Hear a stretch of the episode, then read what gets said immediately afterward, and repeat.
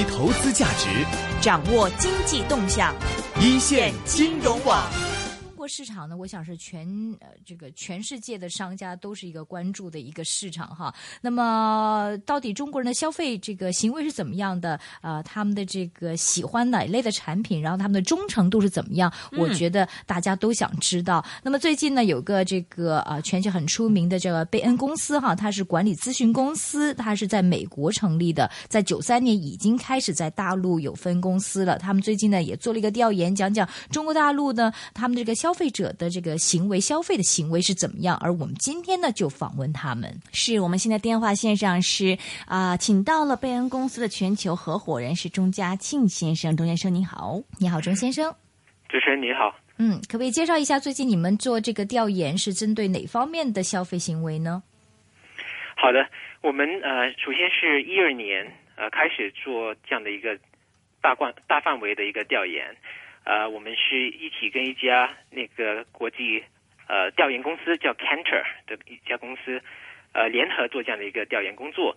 那么我们是呃从范围而言，我们是首先呃普查了二十六个快消品类，什么叫快消？快速消费品。快速消费品。嗯是，嗯，呃，所以我们是针对这二十六个品类，首先去呃了解实际的一些购买行为。那么我们是通过四万家呃大陆的一些呃群体，那么从他们的日常的购买行为，针对这二十六个品类去分析他们在一二年到底是怎么去看待不同的品牌，怎么去选品牌。然后我们在二十六个品类当中也做了很多的分析，关于为什么一些领导品牌他们是有有一些优势，为什么很多的购购买者是选择它。嗯，所以这个是大概是我们一二年展开这个调研的一个方向。那么我们在一二一三年又重复了这样的一个调研。那么通过两年的这样的一个调研呢，我们就是提炼了一个信念吧。那在一二年和一三年，我们都普遍观察到，呃，消费者、购买者针对这二十六个品类，他们的购买行为其实还是比较一致的。嗯那，么待会儿我们可以深入的探讨我们的信念是什么。明白。快速消费品就是，比如说我在想，包括了我们喝的呃饮品呐、或者是吃的一些零食啊，这这是不是这叫快速消费品？这衣服肯定不是快速消费品，家私电器都不是快速消费品，对不对？对，主持人你说的对，所以快速呢，所谓的快速就是说日常会高频率应用的，比方说饮料啊、食品啊，或者个人护理或者家庭护理品类。纸那么巾啊，嗯它跟比方说你是刚才说的其他的品类，比方说奢侈品或者汽车，对吧？或者家电，嗯，还是有本质上的差别。因为刚才我说的那几个品类呢，它不是每天家户家喻户晓都需要用的。嗯，明白。好的，那你们发现这个这两年的习惯跟这个好像都没有变化哈？你们发现什么呢？呃，我们的主要三个大发现吧。嗯嗯首先，第一是说，整体来说，消费者对于品牌是没有什么忠诚度，在嗯大多数的品类而言。嗯嗯呃，为什么呢？因为消费者在这些品类当中，他们一年当中可能只购买几次，三次、四次、四次，所以他们往往不会去想一个品牌，他们更是在售点、在购买的时候才会去想到底在嗯他们在货架上面的品牌当中，他们想购买哪一个，来做一个决策。嗯所以对于忠诚度是比较低的，在大多数的品类当中，嗯哼这是第一。那第二的话呢，在大多数的品类，主导品牌或者领导品牌，他们因为是领导，主要的原因是在于他们的渗透率比较高。所以，比方说，在一个品类当中，如果说领导品牌它一年当中有一百个消费者。那么这一百个消费者当中，从我们的调研，我们发现呢，绝大部分，比方说九十个消费者，他每年只是买三到四次，对吧？这个品牌，嗯所以它不是非常高的一个频率。那这九十个消费者也不是非常高的一个重复购买率，呃，和平均相比之下，那么当然有少数的消费者他们是高频率、高重复购买率，可是他们只是占少数，嗯。所以导致这个品类的主要品牌成功的地方，是因为它能够捕捉到更广的消费群体，即便是低频率购买的消费群体。意思就是意思就是说，就有一些品牌可能就是啊、有有一千万人买，哪怕这一千万人可能一年只买一次，不像是很多人他可能一一年买个五六次，哪怕这一千万每年只买一次，但是令到最后的话，就体现出来这个品牌卖出去的更多，是这个意思吗？对，都是从一个相对值来做个比较。所以，如果说品牌 A 是领导品牌，品牌 B，对吧，是一个比较小众的品牌，他们都在竞争。那么，品牌 A 它如果说有一百个消费者，品牌 B 它只有三十个，那么导致品牌 A 是领导的，它是因为它的消费者的数量导致的，所以是一百和三十的数量的差别导致的，嗯。并不是说因为它在一百个消费者当中有 loyal，对有小部分，它是比品牌 B 的消费者更忠实。更忠实的意思就是说，它是重复购买率高很多，或者它的购买频率高很多，所以并不是因为它的忠诚度导致的，更是因为它的这个呃它的购买者的数量原本就比品牌 B 高很多。是就是大的品牌就有优势，对不对？做多点广告，买多点那个 space 的话，你就有优势。OK，这是第二点是吗？对，这是第二个信念。嗯那么大家就会问到，怎么样提高渗透率？嗯嗯啊、所以我们在这两年也发现呢，很多的领导品牌和小众品牌，任何品牌都一样，他们每年都会有一部分的消费者流失掉，嗯就是基本上说，我们看到一二年的购买者，一三年我们重复这个调研的时候呢，是否还在购买这个品牌？我们发现呢，有大多数的品牌百分之三十到六十的购买者，一二年购买之后呢，一三年并没有购买，所以我们就叫它流失。嗯。那么在很多的品牌，他们在呃加大或者扩大渗透率的时候，他们往往必须去挖掘新的消费者，因为他们每年都会流失一大部分的消费者，嗯所以他们不不单单要去弥补，他们还是要去在这个基础之上呢，再增加他们的购买者的这个这个基数。所以我们要说的第三个信念就是说，通过每天去大品牌，通过每天去挖掘新的消费者，才能够呃能够保持它的渗透率。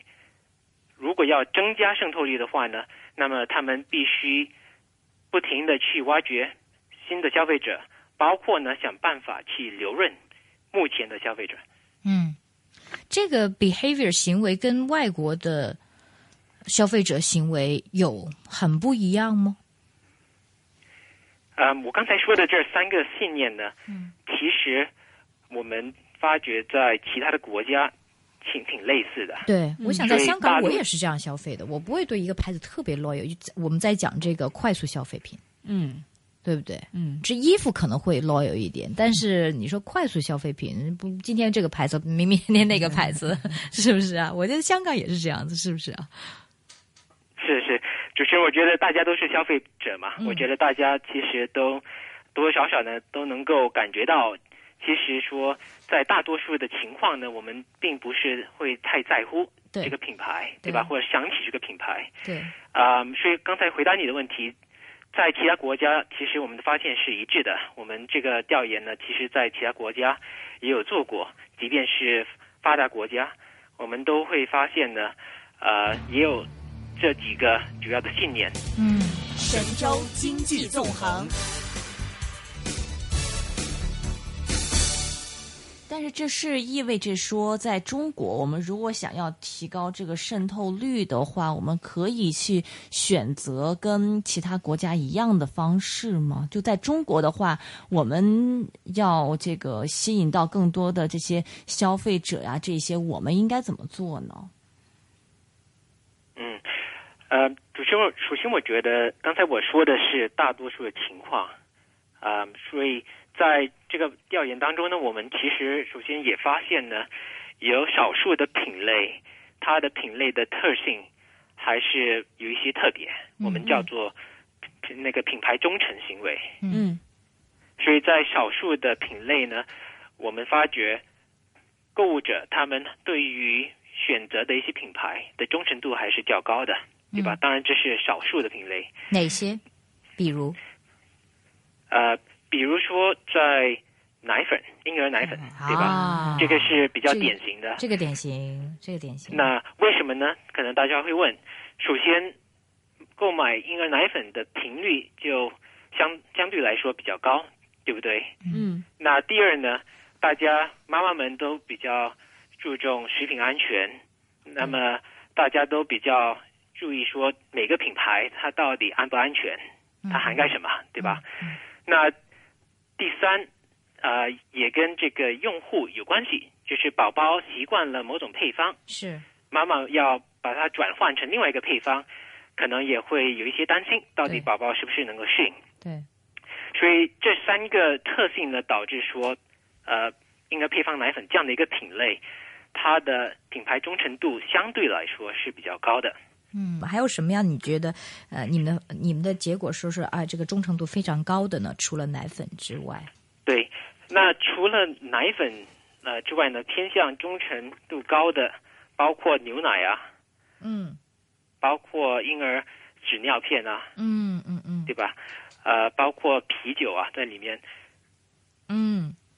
所以往往呢是是因为呃消费者对于口感比较习惯的一些品类，比方说啤酒也好，对吧？或者刚才我说的配方奶粉也好，可乐呢？软性饮品呢？这比比如说，我知道有些朋友他专门只喝那个牌子的可乐，呃，或者是饮品的，这个忠诚度高吗？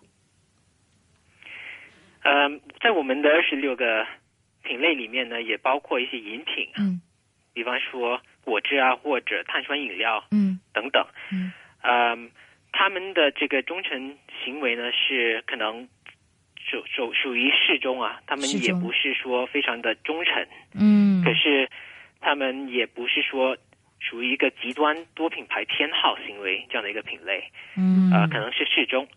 呃，那么刚才我谈到，就是从消费者的角度呢，他们因为习惯而导致忠诚度。那另外一个呃驱动因素呢是选择。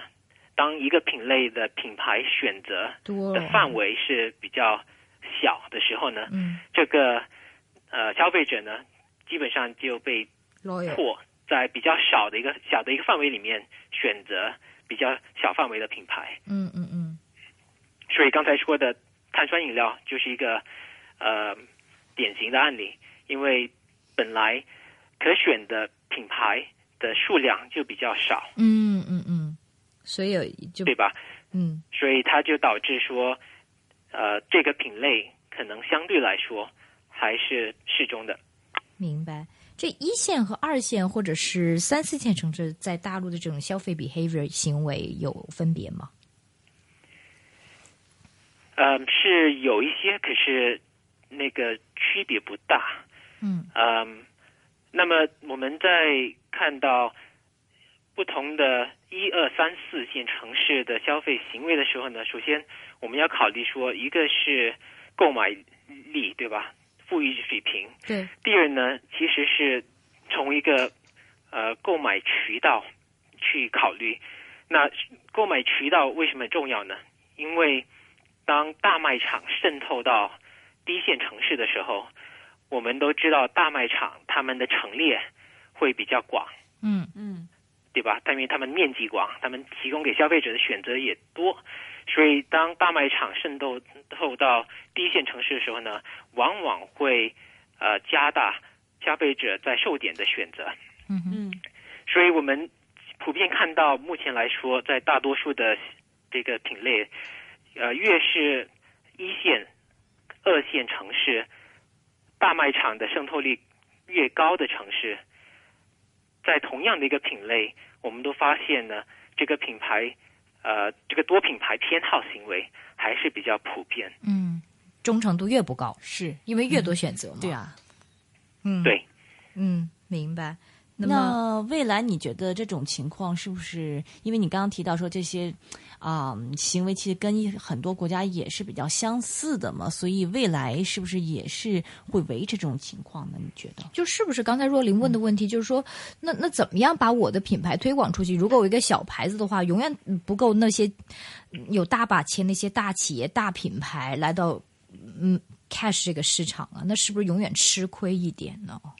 嗯，主持人，你这个问题问得非常好。啊、首先我觉得每个品牌呢，他们都必须考虑这个行业的动态。嗯、因为刚才说的这几种行为，我们都刚才多多少少谈到不同的意呃要素是什么，所以我觉得在不同的品类，未来不同的品牌，他们是怎么样的去巩固也好，或者加强他们的一个市场份额，嗯，多多少少呢也要考虑到整个行业的动态。第二呢，呃，在每个品类都必须掌握这个品类的一些规律，所以从最根本的了解购买者的行为，去了解这个品类它到底是一个多品牌偏好的，还是一个品牌忠诚度比较高的一个品类。嗯嗯那么知道了到底这个品类是属于什么样的这样的一个特性和规律之后呢，呃，每个品牌从一个战略规划的角度呢，就可以有一些明确的一些选择。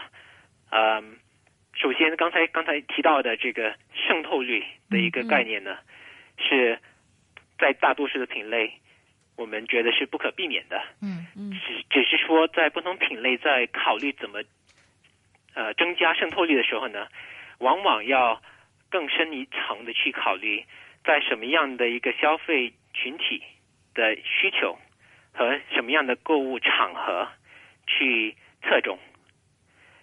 所以越是比较小的品牌，他们可能越要去考虑说，我应该侧重于哪一些场合，应该侧重于什么渠道，去捕捉什么样的消费需求。啊、更是大的品牌，它更需要去继续的去捕捉新的消费者，嗯跨向不同的场合、不同的渠道、不同的消费需求，对吧？它的面肯定是要继续的扩大，至少维持现在的一个面。那么，我觉得这就是大品牌和小众品牌当中最大的差别。可是从一个营销和销售手段而言，基本上呢，这个还是回到了每一个品类它的一个规律。我们都觉得说，从呃不同的品牌的角度，他们做的选择基本上就是一个广度和深度的一个权衡。嗯。但是，比如说哈，就是说，如果是大的品牌，它自然就因为这个渗透率的关系，不是因为 loyal 的这个关系，令到消费者容易买的话，那如果我是一个比较小的公司或者小的品牌的话，我就要选择一些，就是呃，可能在二十六中，就是拿这个二十六个产品来比较的话，就是这个消费者比较 loyal 的东西来到容易进这个 market，是吗？嗯，我我觉得，呃，有这样的一个说法，可是我觉得还是得回到这个品类的一些规律啊。嗯，因为说要培养忠诚度呢，其实也不容易，也需要耗很大的一些那倒是，呃资金。嗯呃，越是品牌忠诚度高的品类，它的进入门槛越高更高。明白。那比如说像巧克力或者糖这种是肯定是门槛算是低的吧，但是这个这个这个又怎么样打进呢？就是既然有些大的品牌、大的牌子已经在那里的话，我们嗯应该是怎么样令到可以打败这些大的品牌呢？您的建议是是？那当然我知道是通过广告卖越多广告越好了，但是这个 毕竟资金还是有限的公司嘛，对不对？对，嗯，其实从我们的那个经验呢，包括很和很多呃企业的咨询项目当中得到的一个心得是说，呃，首先提高渗透率呢未必是打广告，它往往呢是通过首先最基本的铺货，对吧？怎么样的把铺货率先做高？什么叫那么刚才又铺货回到就是把它放到这种各各个这个大卖场里面呢，各个商店里面都会有它的产品，是这意思哈是这意思是吗？嗯对的，是这个意思。嗯呃，可是又回到刚才说的，就是呃，在往往在很多的品类当中，小众品牌他们必须呃选择到底要侧重于哪一些渠道，哪一些呃场合。我们谈一个例子吧，嗯呃，比方说刚才您谈到的巧克力，嗯对吧？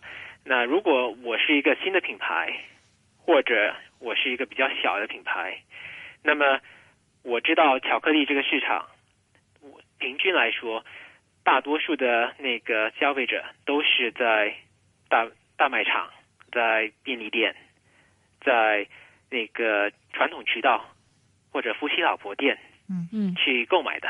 嗯对吧？如果我知道是这样的一个行为，如果我知道现在普遍来说机会是在呃三四五线城市，因为大城市可能已经渗透了。嗯那么我作为一个小品牌，我首我首先要决定的是我要侧重哪一些城市，嗯对吧？是一百家，还是五十家，还是几家城市？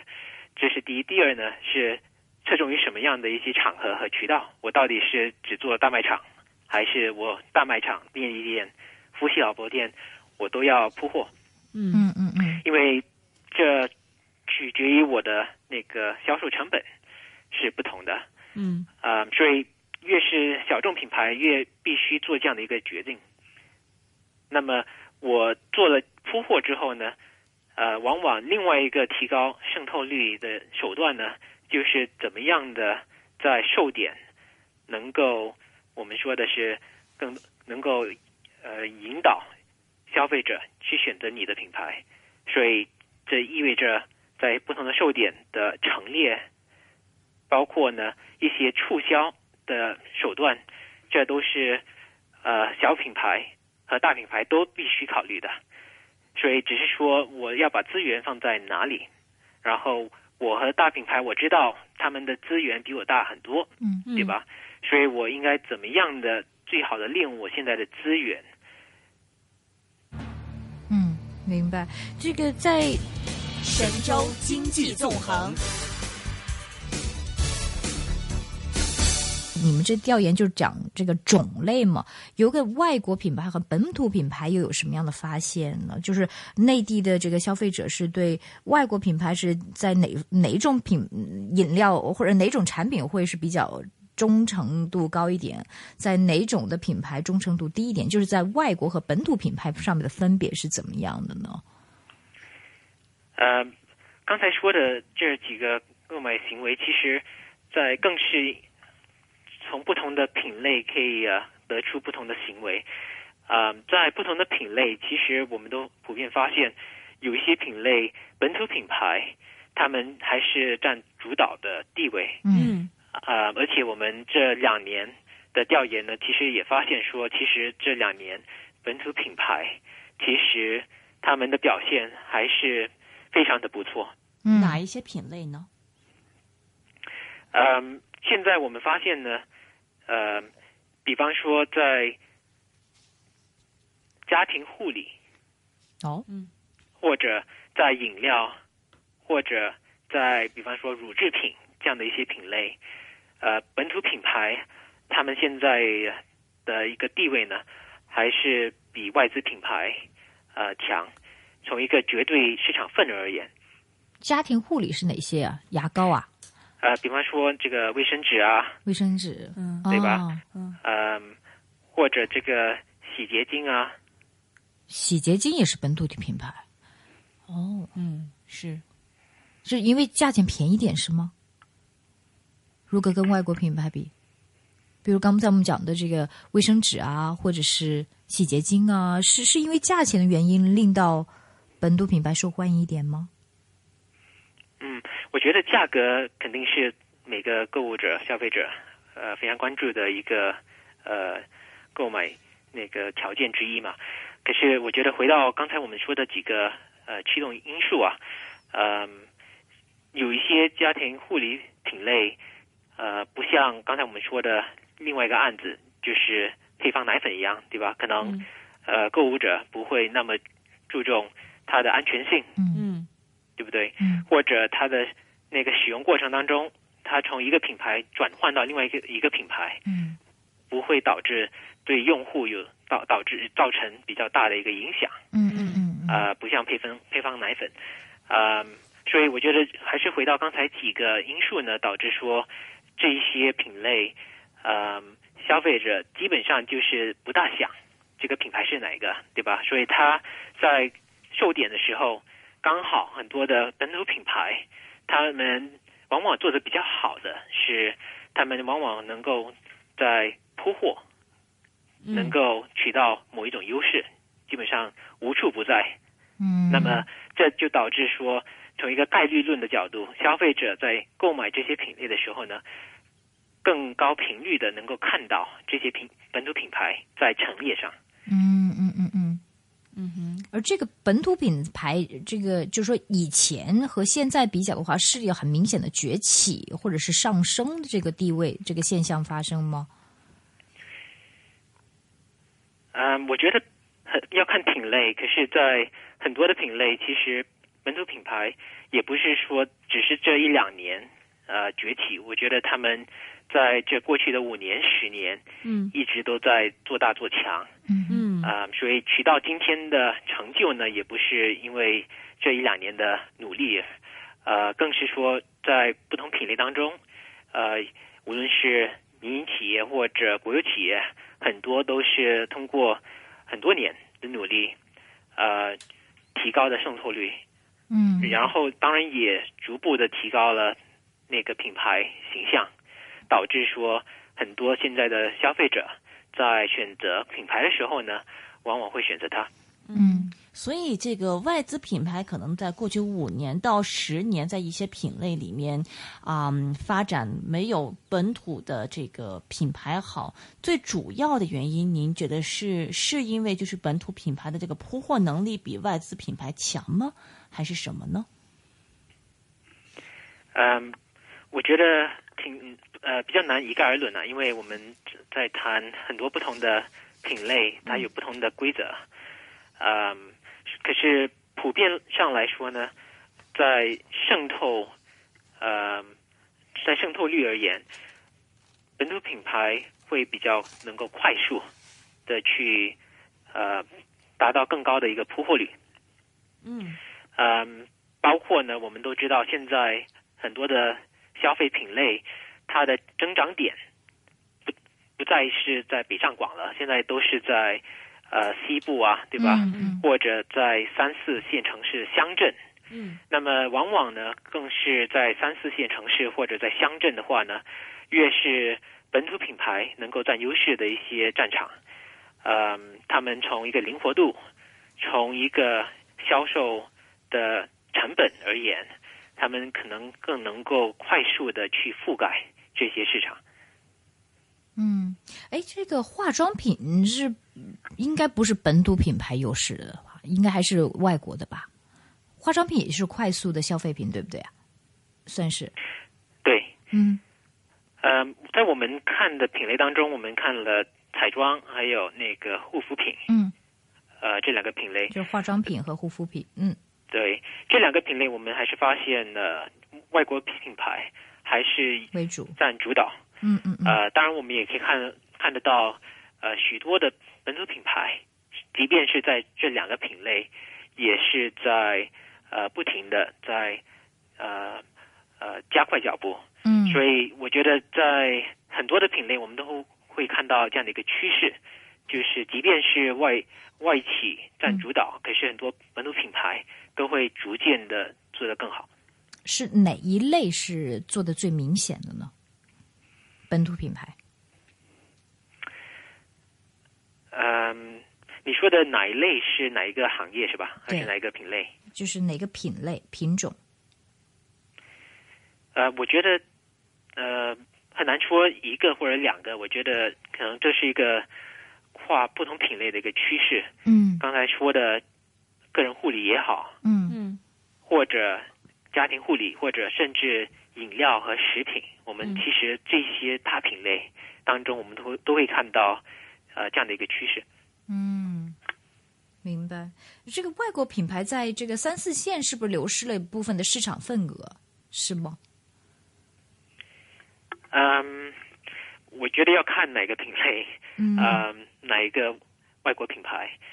我觉得在呃一些品类吧，可能会发现说，呃，很多本土品牌他们以前的优势就是从三线、四线城市或者乡镇，嗯，呃，从那里开始，对吧？那么逐渐的，他们现在是把目光放到一线城市北上广，嗯。包括在里面，呃，所以他们是逐渐的把这个战场呢挪到和外企，他们和外企他们传统意义上呢比较主导的一些战场。那么同样的，我也可以说，呃，我们是同样看到很多的外国品牌逐渐也跑到三四线城市，甚至乡镇，呃，所以这个格局呢就非常有趣，嗯、本土品牌和外资品牌他们的这个呃竞争的一个范围，基本上呢就比较模糊了。现在基本上在所有的城市，甚甚至一线城市当中，我们都可以普遍看到呃本土品牌和外资品牌一起在竞争。嗯嗯，明白。未来的中国的消费的趋势是怎么样？可不可以给我们做一个啊、预测和总结？嗯，这个问题很广。嗯，你想知道从我们呃这个忠诚度这个角度呢，还是从哪个角度呢？嗯，忠诚度的角度吧，或者是应该是消费者将来的 behavior 这个角度，忠诚度的角度，呃还是说作为这个推，就是商家应该是怎么样推广？就是可以几个层面你讲一讲吗？好呀，或者我们还是从呃刚才谈起来的这个消费者忠诚度角度，嗯呃，展望未来，嗯呃，我们觉得说，首先有几个行业动态，呃，需要考虑。一个是刚才说的，呃，大卖场嗯或者连锁型零售业态，他们的一个趋势。所以，当这这样的一个业态渗透到低线城市的时候，呃，往往呢，很多的消费者在低线城市呢，会有更多的选择。嗯这是第一。呃，第二呢，在很多的品类，呃，逐渐呢会面临这个巩固，或者呃，就是现在的赢家会越明显这样的一个趋势，就是大的品大品牌变得更大，嗯小的变得更小，嗯更难生存这样的一个威胁，这样的一个趋势。呃，所以通过这个巩固的现象呢，很多的品类可能现在消费者他习惯的一些品牌，可能未来会被收购掉，嗯对吧？嗯，所以这个也是一个呃趋势。嗯呃，那么第三，我觉得是跟宏观经济有关系，就是说，呃，我们现在知道，呃，整体而言，很多的品类在现在的宏观经济的一个发展情况之下呢，可能会有一些放缓，就是没有五年、十年呃前那么高速的一个增长。嗯，所以在这样的一个前提之下呢，它其实会导致说很多的品牌将会面临无论是成本或者其他的一些压力。嗯嗯呃，所以如果我们把刚才三个趋势呢，把它结合在一起的话，就好像我们在国外看到的一些品类一样，啊、还是保保留一个购购物者对于品类的一个多品牌偏好，可是因为生存下来的品牌没有那么多，所以它的选择范围其实是越来越有限的。嗯哼。OK，那么你刚刚提到就是说这个铺货很重要嘛，但是我们现在都知道说内地的网购变得越来越厉害，这个大卖场现在、呃也受到很大的这个冲击嘛。那在这种网购的这种情况之下，你觉得这未来的这个品牌的一个销售策略是不是我们应该放到网络上面会更多一点？而且这个网购更更加铺开以后，会不会是说就是造成一些新的这种啊、呃、这种竞争？的一些格局呢？呃，这个问题问的非常好。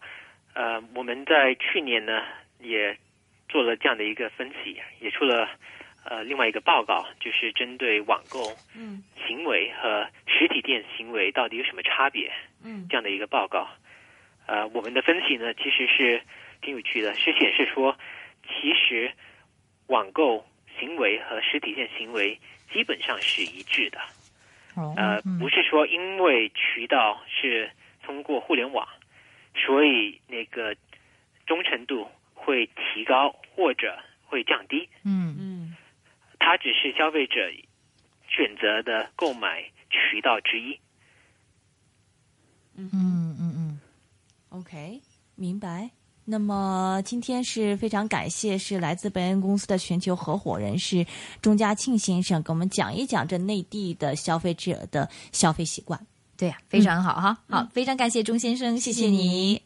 谢谢主持人。